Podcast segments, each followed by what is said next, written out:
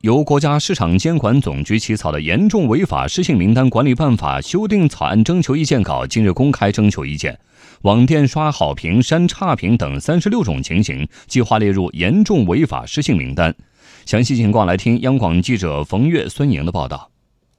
为加强严重违法失信名单管理，强化信用监管，扩大社会监督，市场监管总局起草了《严重违法失信名单管理办法》修订草案征求意见稿。现向社会公开征求意见，意见反馈截止日期为二零一九年八月十号。此次修订是对自二零一六年四月起实施的严重违法失信企业名单管理暂行办法的一次大修，将原严重违法失信企业名单的名称调整为严重违法失信名单，同时扩大了适用对象，将严重违法失信名单纳入对象从企业扩展为企业、个体工商户和自然人。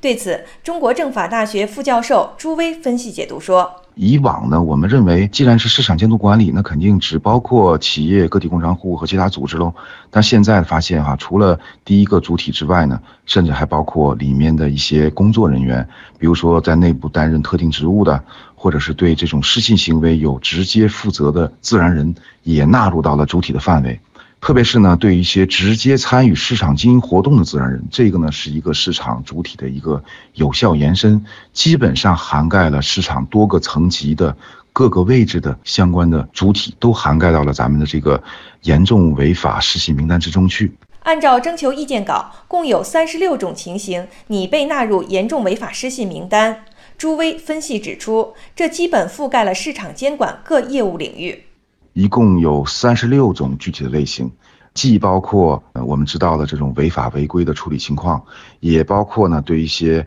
呃违法宣传领域的，包括没有履行三包责任的重大呃产品质量事故的，包括售假制假的，还有一些关于知识产权代理方面的这些领域呢的负面的清单，基本都涵盖到了，非常具有可操作性。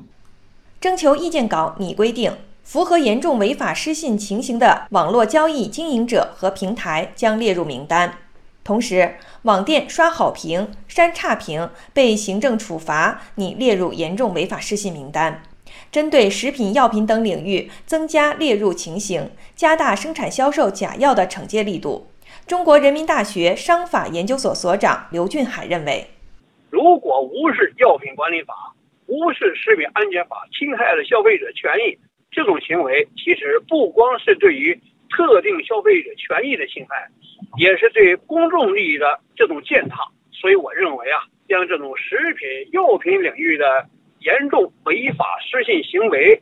给它纳入到啊黑名单里边来。呃，失信的企业啊，一处失信，处处受限，老鼠过街，人人喊打。呃，这种失信信息的共享机制，对于打造一个风清气正。诚实信用、公平公正、多赢共享、包容普惠的市场生态环境来说呢，都是非常重要的。